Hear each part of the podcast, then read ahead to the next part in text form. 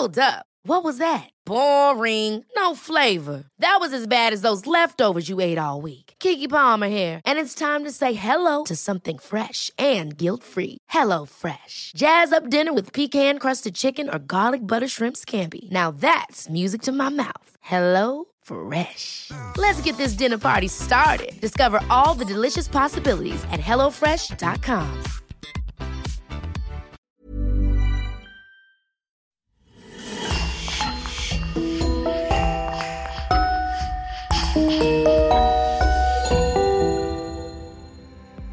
Bonjour et bienvenue à tous pour une nouvelle affaire criminelle.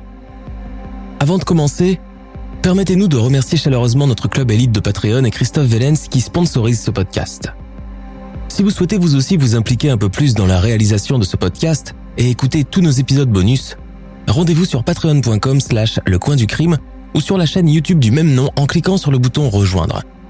Merci beaucoup et maintenant commençons. Quand on évoque Singapour, on pense directement à une puissance économique importante et prospère qui, en quelques années, a réussi le pari de transformer une nation au bord du chaos en un État démocratique dont la population bénéficie de l'un des systèmes sociaux les meilleurs du monde, un pays où la criminalité et la délinquance sont proches de zéro, étant donné qu'aucun problème social ou économique n'est à déplorer. Un havre de paix, direz-vous. Et pourtant, bien avant d'être l'État idyllique donné en exemple à la face du monde, Singapour a également vécu ses périodes noires et difficiles.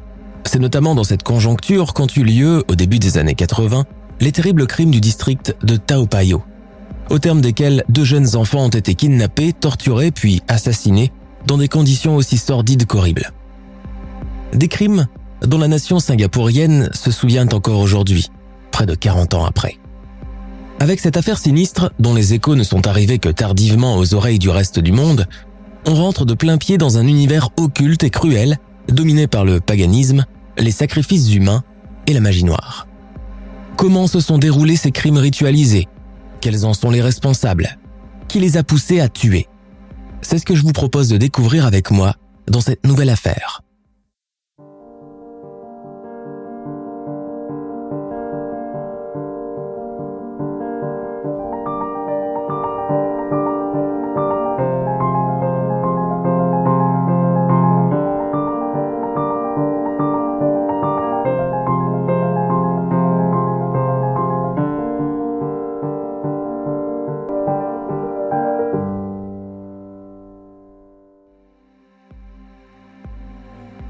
Modèle, ultra développé, multiethnique, pôle économique puissant à l'international qui, en un laps de temps restreint, est passé d'une ancienne colonie britannique au bord du chaos à un exemple socio-économique brillant, la discrète Singapour force l'admiration et le respect partout dans le monde.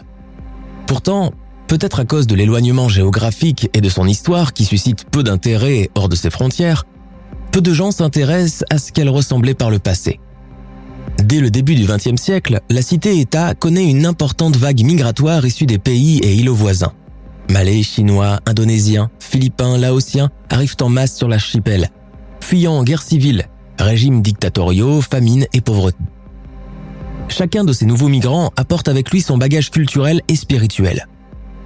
Ils sont de foi bouddhistes, hindouistes, musulmanes, brahmanes et sont persuadés que la jungle qui entoure Singapour est peuplée de démons et de forces surnaturelles, capables de changer la destinée d'un individu en bien ou en mal.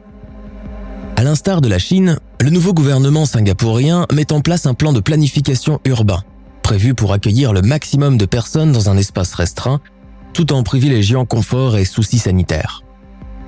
Désormais, pour faire des études supérieures et trouver un bon job, il faut impérativement vivre dans la métropole les zones rurales se dépeuplent peu à peu, alors que les villes se remplissent à vue d'œil. Les musulmans, bouddhistes et hindouistes vivent en parfaite harmonie, et temples et mosquées sont construits côte à côte. Les croyances païennes, qui faisaient encore légion il n'y a pas si longtemps, sont abandonnées au profit d'un mode de vie et de pensée en adéquation avec la modernisation du pays en marche. Au début des années 70, Singapour compte environ 2 413 945 habitants, dans laquelle les Chinois sont majoritaires et forment à eux seuls près de la moitié de la population totale. Néanmoins, à quelques kilomètres des zones urbaines, la jungle continue d'être un terrain fécond aux pratiques païennes. Ces forêts, denses et peu peuplées, constituent un terrain propice pour les sorciers et les chamans de tout acabit, derniers gardiens d'une civilisation dépassée et appelés Tunkies et Bohums dans les dialectes locaux. Ces sorciers, guérisseurs, médiums et prophètes sont d'ailleurs les derniers à perpétuer la tradition. Outre cette renaissance socio-économique qui bouleverse vie sociale et mode de pensée, le gouvernement singapourien est très soucieux de garantir la sécurité de ses citoyens. Des lois strictes visant à réduire la criminalité sont mises en place avec des punitions sévères à l'appui. Les résultats ne se font pas attendre. Les crimes et autres actes de délinquance chutent de façon vertigineuse. Le citoyen lambda peut désormais circuler à n'importe quelle heure du jour ou de la nuit et laisser ses enfants jouer sans surveillance le pays est devenu tellement édulcoré et sans danger que des pénitenciers commencent même à fermer leurs portes, tant le nombre de prisonniers est ridiculement bas. Les districts de Clementi et de Toapayo accueillent à eux seuls plus de la moitié de la population. L'individualisme, le train de vie à l'américaine, le timing serré et le stress ont eu raison d'une certaine tradition tribale et familiale en vigueur jusqu'ici? Dans ces logements modernes, le voisinage, dans ce qu'il possède de convivial, est relégué aux oubliettes. Le capitalisme féroce a pris le pas. En effet, l'habitat traditionnel où cohabiter jusqu'à trois générations d'une même famille n'est plus à l'ordre du jour, et pour chaque couple nouvellement marié, trouver une place dans cette fourmilière urbaine prend les aspects d'un parcours du combattant. Outre le quartier des affaires et ses reluisants gratte-ciel, l'écrasante majorité des citoyens s'agglutinent dans des blocs d'appartements, identiques et minimalistes, croulant sous la végétation luxuriante qui se déploie même en pleine ville. Ici, pas de pauvres ni de riches, mais plutôt une classe moyenne émergente qui constitue un modèle social. Le modèle de la réussite made in Singapour, basé sur l'égalité des chances et l'amélioration du niveau de vie. C'est dans un quartier paisible de Tao Payo, Lorong, précisément au septième étage d'un de ces fameux social flats, que vit un certain Adrian Lim, agent de recouvrement à la radio nationale et père de famille. Un homme discret et appliqué dans son travail, et dont les supérieurs ne disent que du bien. Ses deux enfants vont à l'école, sa femme s'occupe de la maison et la famille a un train de vie correct et aisé. Pourtant, quelque chose semble manquer à Adrian Lim. Cette vie trop rangée et presque monotone ne lui convient plus. Le modèle social parfait érigé par son pays l'ennuie presque. On se croirait en URSS avec la tension en moins, se moque-t-il. De plus, il a beau rester sur son balcon à des heures tardives de la nuit, il ne se passe jamais rien dans le quartier. Pas un bruit de sirène, pas l'ombre d'un agent des forces de l'ordre, pas de vol, pas de crime, pas même de dispute chez les voisins, rien. Lim veut changer de vie et pour cela il a un plan tout tracé qu'il compte bien mettre en pratique. Mais avant d'en dire davantage, faisons plus ample connaissance avec ce personnage. Adrian Lim est né le 6 janvier 1942 dans une zone rurale, et il est l'aîné d'une famille modeste. Élève peu brillant mais doté de beaucoup d'imagination, il veut quitter l'école pour commencer à travailler et gagner son propre argent, puisque son père refuse de lui en donner. C'est un adolescent turbulent au tempérament ombrageux et sanguin qui cherche souvent la bagarre. Avant même d'entamer le lycée, Lima arrête ses études et commence à faire différents petits boulots pour aider sa famille. Garçon borné mais appliqué à la tâche, il est embauché par la radio de Singapour Rediffusion Singapore en 1962, alors qu'il a seulement 20 ans. Son travail consiste alors à installer et réparer des câbles. Au bout de trois ans de bons et loyaux services, il est promu au poste d'agent de recouvrement, poste auquel seules les personnes diplômées peuvent habituellement prétendre. En 1967, Lim se marie avec sa petite amie de longue date. Pour ce faire, il embrasse la foi de sa femme et devient catholique. Le couple a deux enfants. La petite famille vit dans un logement social jusqu'en 1970, date à laquelle Lim acquiert un trois pièces cuisine au septième étage du bloc 12, dans l'un des immeubles que compte le district de Toapayo Lorong. Le quartier est calme et sans histoire et compte plusieurs familles de la classe moyenne semblables à celle des Lim.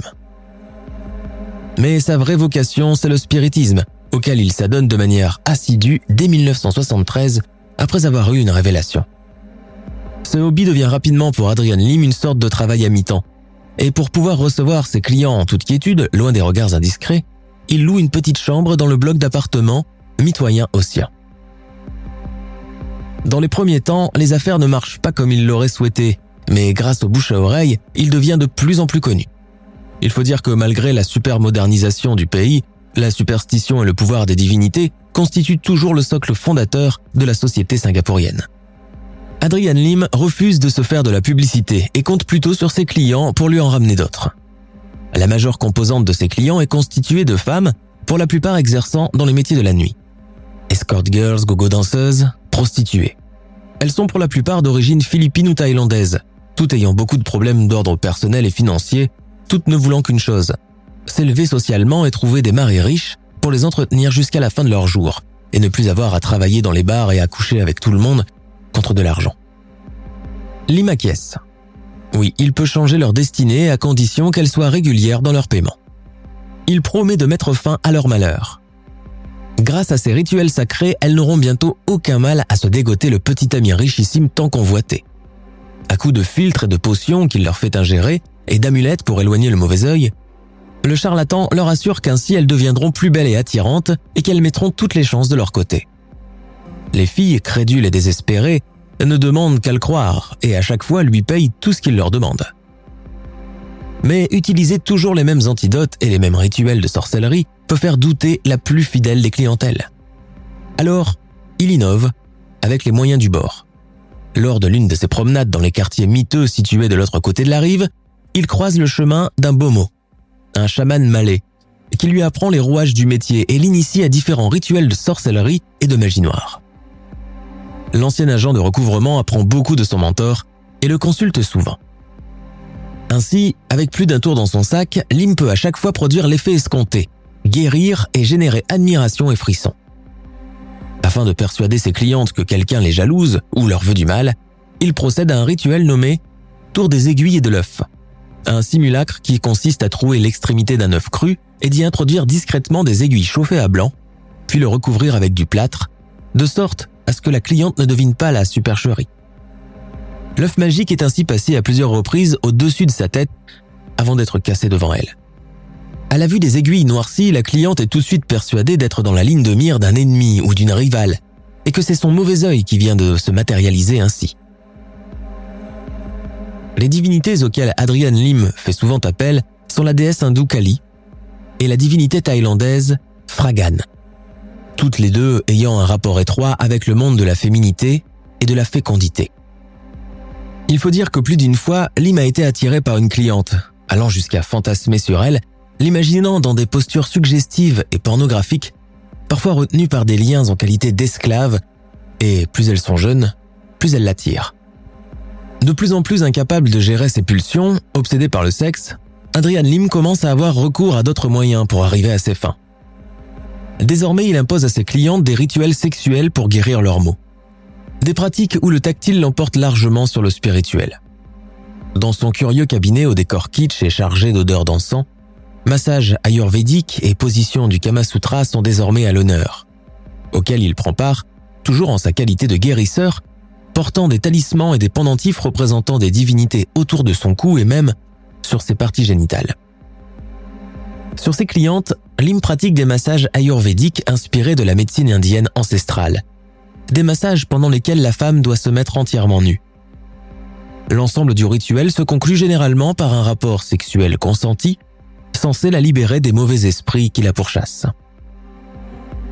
Ses clientes, convaincues qu'il détient là de super pouvoirs, se plient sans hésiter à ses volontés, incapables de faire la différence entre morale et immoral.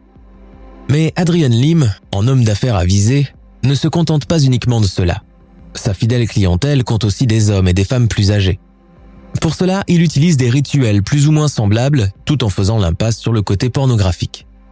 Rusé et cupide, il n'hésite pas à leur soutirer d'importantes sommes d'argent en échange de promesses de santé, de fortune et de longévité.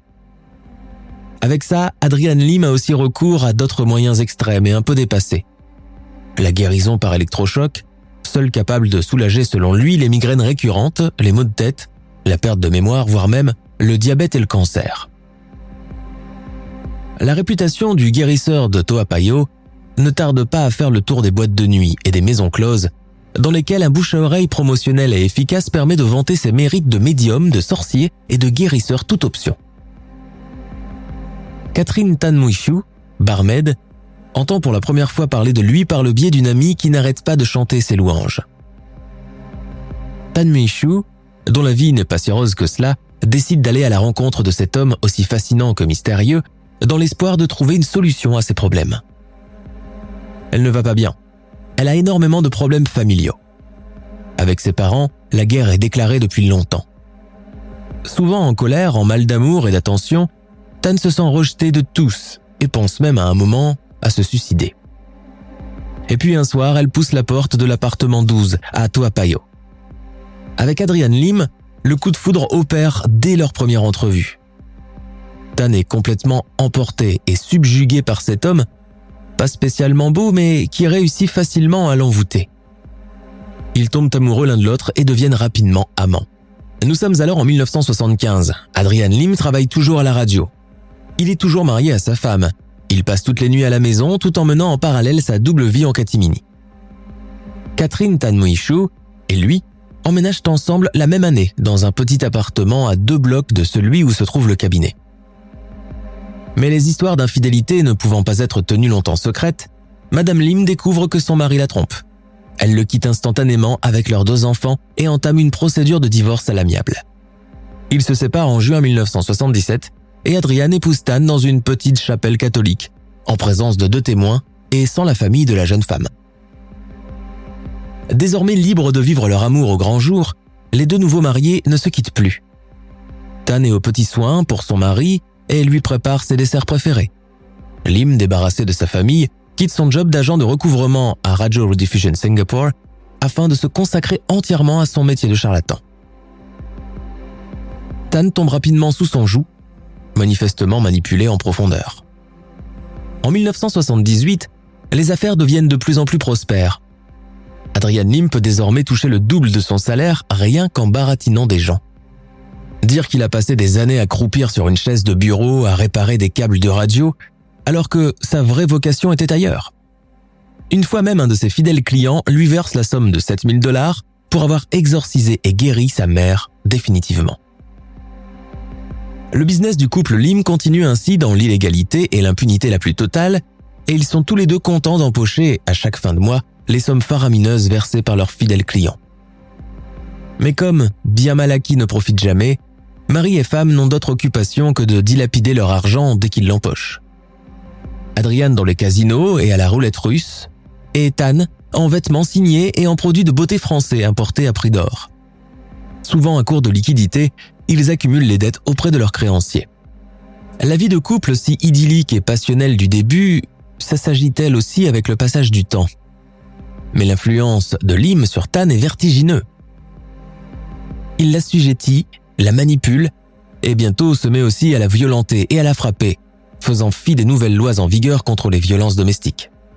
Tan ne se plaint jamais, ne le dénonce jamais, le craignant presque. L'appétit de Lim pour l'argent devient aussi de plus en plus grand, et pour le satisfaire, il oblige sa jeune épouse à se prostituer et à lui ramener ses gains, la pousse même à coucher avec de très jeunes garçons afin de préserver sa beauté éternelle. Tan Mui, comme à son habitude, se plie à toutes ses volontés sans donner son avis. Mais la mission de Tan ne se limite pas qu'à la prostitution. Elle s'occupe aussi de faire la campagne marketing de son mari, allant jusqu'à recruter elle-même les futures clientes parmi ses amis, et même dans les nightclubs et les bordels des quartiers chauds de la capitale Singapore City, où pullulent les immigrés à peine débarqués des Philippines et du Laos. Une fois même, et sur ordre de Lim, Tan lui offre même sa plus jeune sœur pour qu'il couche avec elle afin de la guérir d'un soi-disant mauvais œil, qui ne cesse de la poursuivre. Pour la récompenser de ses bons et loyaux services, Lim élève Catherine Tan Moishu au rang de Sainte Épouse, un titre avoisinant celui d'une petite divinité. Leur vie de couple, particulière et malsaine, continue ainsi jusqu'en 1979 où un troisième personnage fait son entrée dans leur univers. Nous sommes donc en 1979 et Madame Ka Hong, accompagnée de sa fille Lei Ho, vient consulter Adrian Lim pour se faire faire des amulettes de protection et attirer la bonne fortune sur son aîné pour qu'elle puisse trouver un bon parti.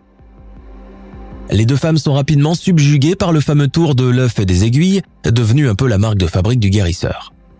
Elles sont tellement impressionnées par ce qu'elles voient qu'elles décident d'y retourner une seconde fois, accompagnées de la sœur cadette, Ho Ka Hong.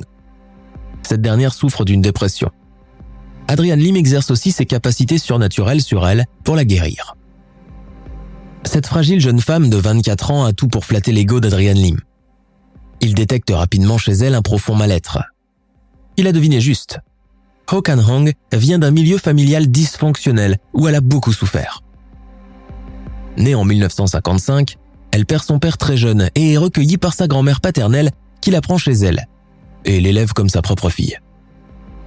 Ho est très attachée à elle. Après le décès de son aïeul, elle est contrainte de retourner chez sa mère. Rapidement, on lui fait sentir qu'elle n'est pas la bienvenue, qu'elle dérange, qu'elle est presque indésirable. En effet, sa mère n'a Dieu que pour sa fille aînée, Lai Ho. Ho souffre beaucoup de ce favoritisme et devient une adolescente rebelle et incontrôlable, et ce malgré les menaces de sa mère de la chasser de chez elle. Pour fuir ce foyer dans lequel elle n'a pas sa place et où personne ne remarque son existence, la jeune fille épouse Benson Lo Ngakua, un marchand ambulant d'origine vietnamienne avec lequel elle s'installe dans un petit logement social. La situation financière du couple n'a rien de reluisant. Benson Lo, en sa qualité d'itinérant, n'a pas de revenus extraordinaires. Néanmoins, il fait tout pour faire plaisir à sa jeune épouse, dont il est amoureux. Mais Ho souffre d'épisodes dépressifs récurrents qui affectent sa vie quotidienne et l'empêchent de tomber enceinte.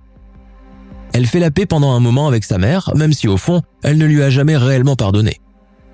Sous son influence, Ho Kan Hong commence à fréquenter de plus en plus l'appartement 12 de Toa Payo, où Adrian Lim se dit capable de trouver une solution à tous ses problèmes. Le charlatan la persuade de rester avec lui pour toujours.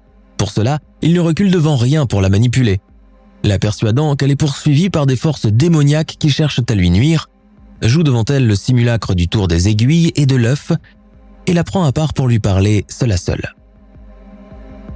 Tu vois ces aiguilles noires dans le jaune d'œuf? Ce sont ta famille. Ils ne t'aiment pas. Ta mère te veut du mal. Elle te tuerait volontiers si elle le pouvait. Elle dégage de mauvaises ondes. Je l'ai senti dès qu'elle a franchi le seuil de la porte. Reste avec moi.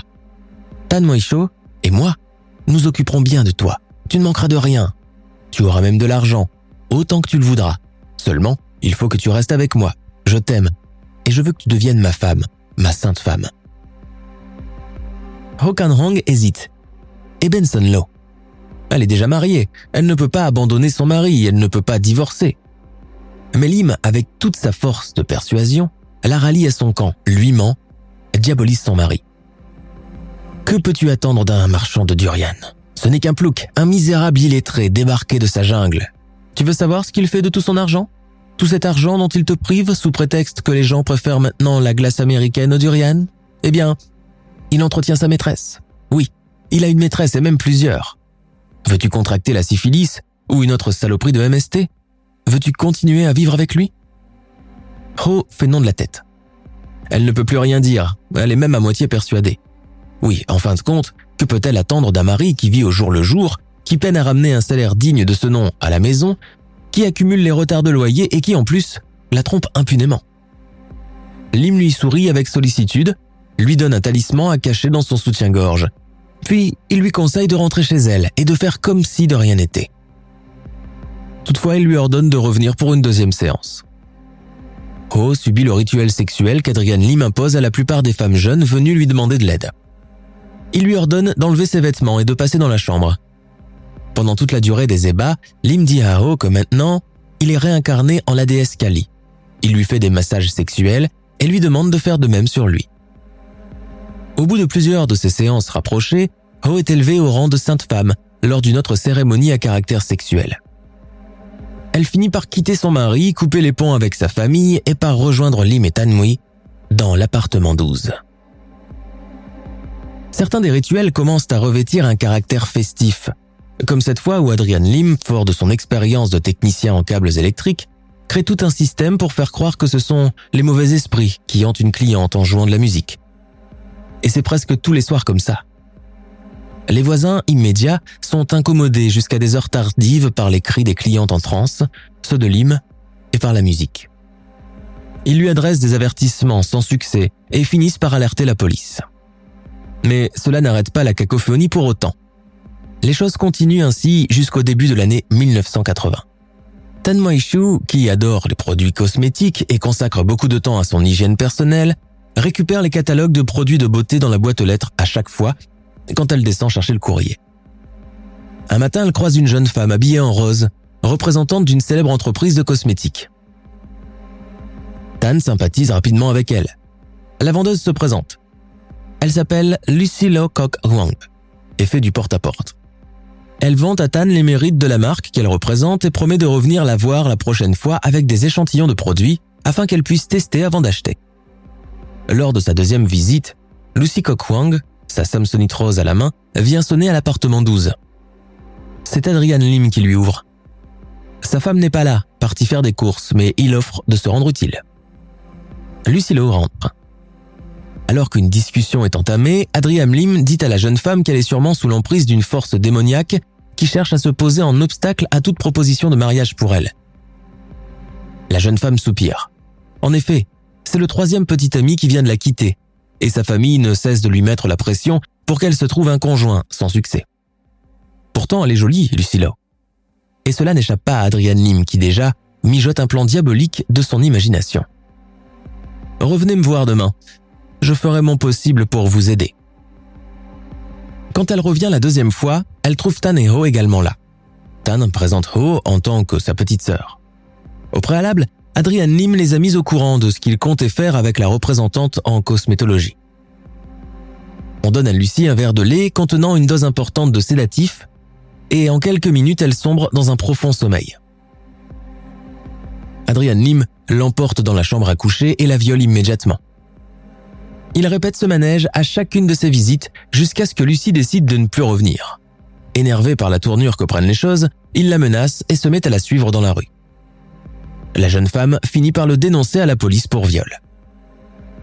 Arrêté et interrogé, Lim se dit innocent, dit que Lucie a inventé toute cette histoire afin d'éviter de lui rembourser une somme d'argent qu'il lui avait prêtée. Sans preuves à l'appui, il est libéré sous caution tout en restant sous l'étroite surveillance des policiers. Il retourne le jour même à ses occupations habituelles, mais néanmoins avec un goût amer. Et pour cause, c'est la première fois de sa vie qu'une femme ose porter plainte contre lui. Il n'a pas l'habitude. De son côté, Lucilo refuse de retirer sa plainte et ordonne que le domicile de son agresseur soit perquisitionné. Lim et ses femmes sont convoquées une autre fois et subissent un interrogatoire plus serré que le premier. Tous les trois nient le chef d'accusation, mentant et produisant des alibis qui se contredisent. Adrian Lim, furieux d'être malmené ainsi, décide alors de se venger de la plus atroce des manières. Pour sauver son business qui risque de couler si la rumeur du viol de Lucilo se propageait, et surtout pour détourner l'attention des policiers à son égard, il décide de tuer des enfants afin de les occuper avec une nouvelle enquête.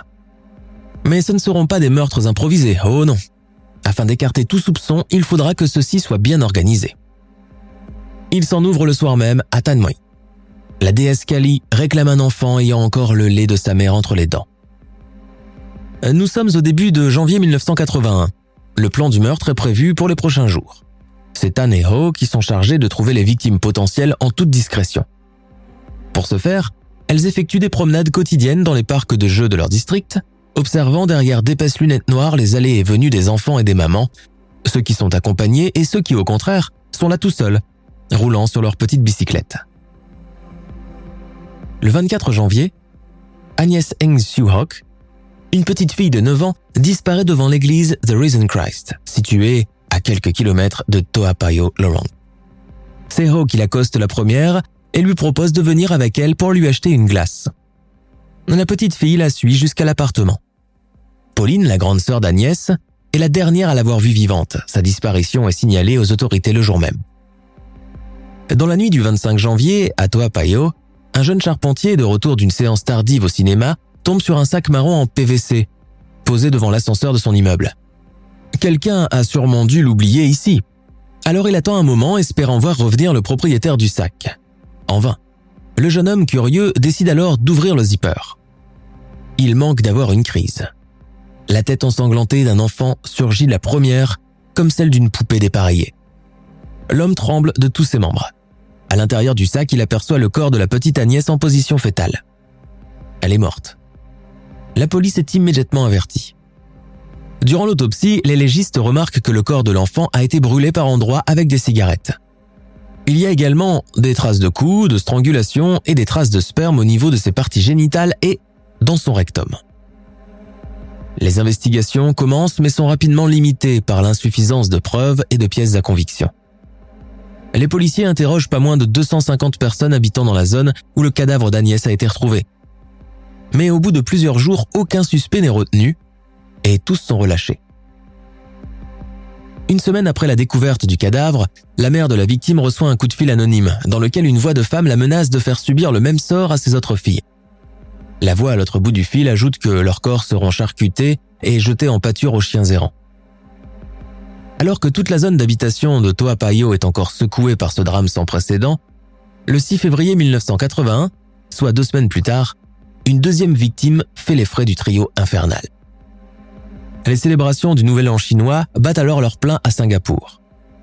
Partout, ce n'est que festivités, feux d'artifice, danses traditionnelles, stands de nourriture et de boissons, costumes colorés et visites échangées entre familles et amis. Le petit Kazali Marzuki, âgé de 10 ans, est invité chez sa grand-mère pour célébrer l'événement. Alors que ses tantes préparent le repas du soir, il descend avec ses cousins jouer dans le petit parc en face de l'immeuble, situé à Clementi, un quartier résidentiel de l'ouest de la capitale, Singapore City. Alors que ses cousins vont chercher des glaces, l'enfant reste seul pendant un instant, temps largement suffisant pour être discrètement approché par une femme inconnue. Salut toi, tu joues Oui, nous sommes en train de construire un temple. Un temple C'est intéressant. Mais tu sais, j'aurais besoin de toi pour m'aider, juste quelques minutes et on revient. Pas la peine d'avertir tes cousins ni de le dire à ta maman. Tu es d'accord? L'enfant accepte sa proposition et ses mains dans la main qu'ils prennent un taxi ensemble.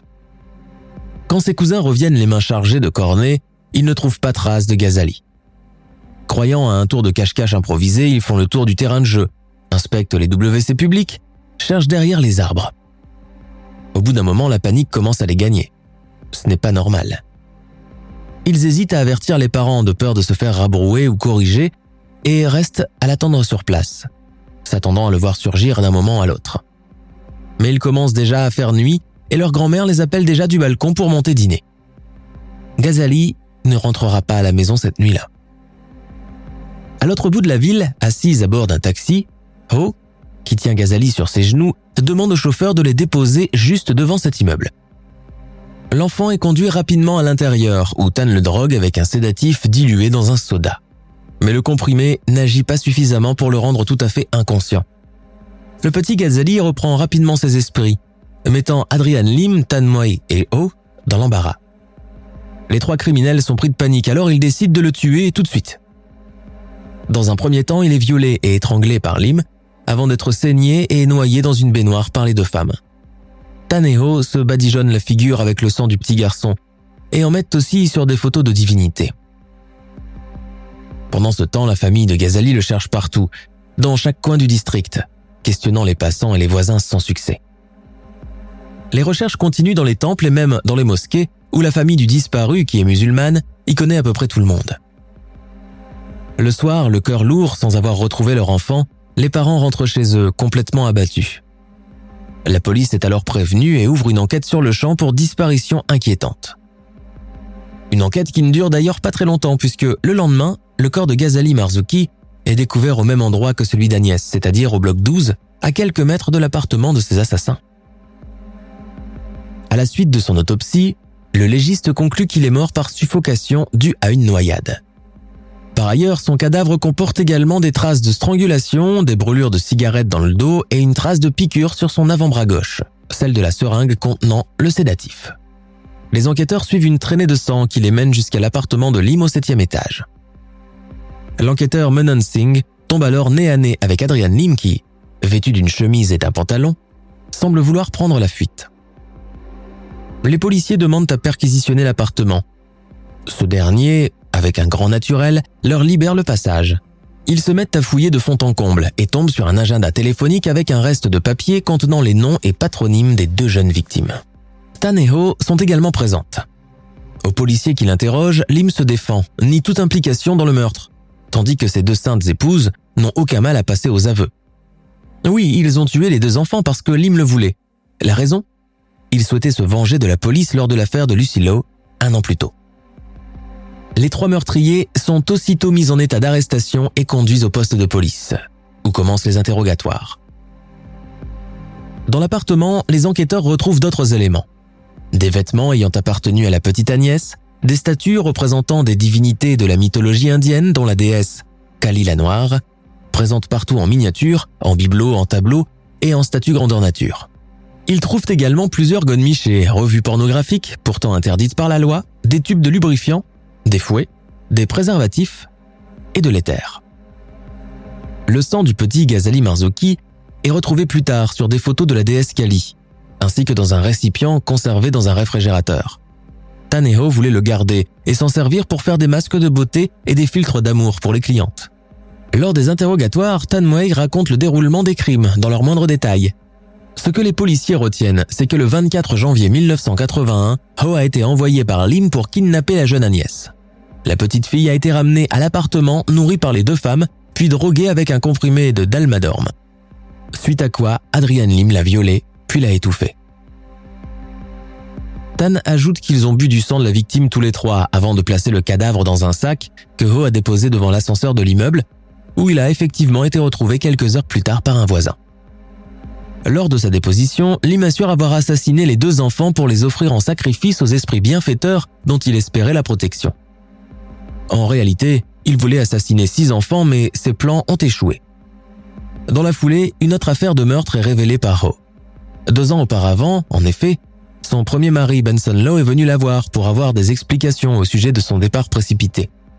Lim l'avait alors électrocuté.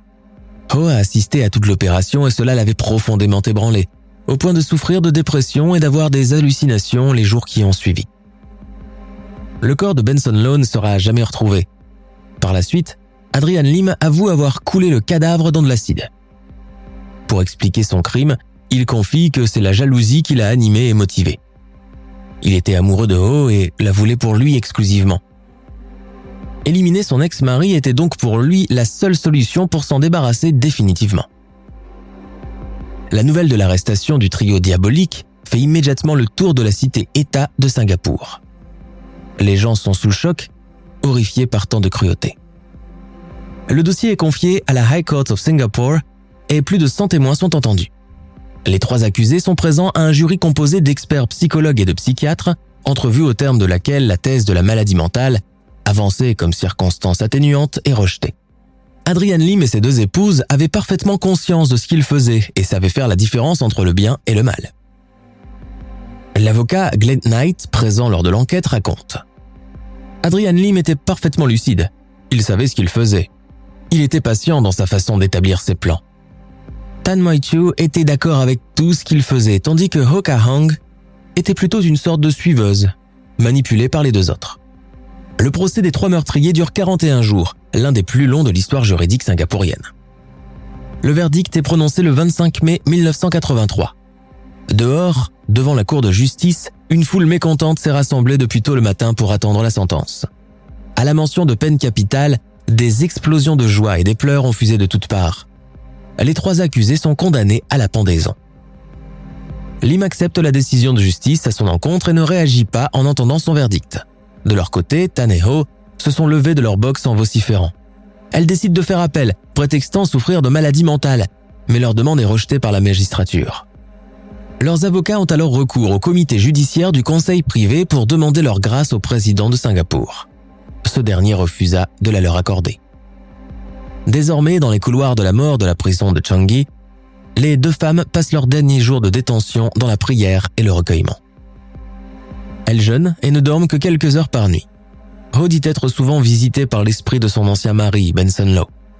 Une nonne, la sœur Gérard Fernandez, leur rend presque quotidiennement visite pour entendre leurs confessions et leurs dernières volontés. Une semaine avant son exécution, Adrian Lim se met aussi à prier frénétiquement et demande même à rencontrer un aumônier pour se confesser avant sa mort. La direction de la prison lui accorde cette dernière faveur. Le 25 novembre 1988, à 6 heures du matin, les trois criminels sont pendus dans la cour de la prison de Changi. Ainsi prend fin cette horrifiante affaire de meurtre dont la notoriété est longtemps restée limitée à Singapour. Peu de personnes connaissent cette affaire et peu en ont entendu parler hors des frontières du pays pour des raisons que l'on ignore par honte, par pudeur peut-être, de la part d'un gouvernement singapourien qui croyait avoir réussi à créer le modèle de la société parfaite, sans criminels, et sans psychopathe en liberté. Une thèse appuyée par Adrian Lim lui-même, qui a dit à ce sujet Quiconque pense que Singapour est ennuyeuse et aseptisée ignore l'existence de nos criminels qui font froid dans le dos, des crapules sans égal, la véritable incarnation du mal. Après l'exécution des trois assassins, les familles des deux victimes ont reçu des indemnisations de l'État. En 2016, Dalia Marzouki, la mère du petit Ghazali, a accordé une interview au journal The Straits Times, où elle a raconté tout le mal-être qu'elle avait vécu, toutes les souffrances qu'elle a endurées depuis la disparition de son petit garçon. Même après toutes ces années, elle n'est jamais arrivée à comprendre ce qui avait motivé son fils à suivre Ho dans la tanière de l'horreur, alors qu'elle avait toujours veillé à le mettre en garde contre les étrangers. Ghazali est décrit par sa mère comme un petit garçon gentil et obéissant. D'autres histoires contemporaines à celle de l'affaire des crimes de Toa Payoh ont secoué Singapour pendant encore quelques années avant de tomber dans l'oubli. Un système policier plus efficace, un changement drastique dans les mentalités et les traditions, une sécurité de plus en plus renforcée ont fini par dissuader d'autres potentiels malfaiteurs.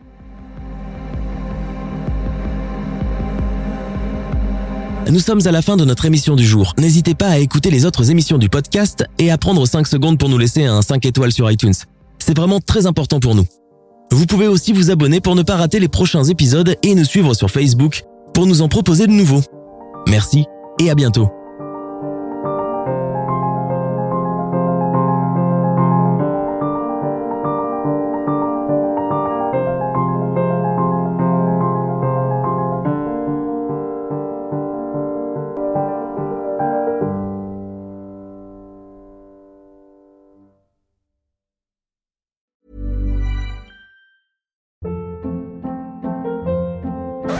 Hold up. What was that? Boring. No flavor. That was as bad as those leftovers you ate all week. Kiki Palmer here, and it's time to say hello to something fresh and guilt-free. Hello Fresh. Jazz up dinner with pecan-crusted chicken or garlic butter shrimp scampi. Now that's music to my mouth. Hello Fresh. Let's get this dinner party started. Discover all the delicious possibilities at hellofresh.com.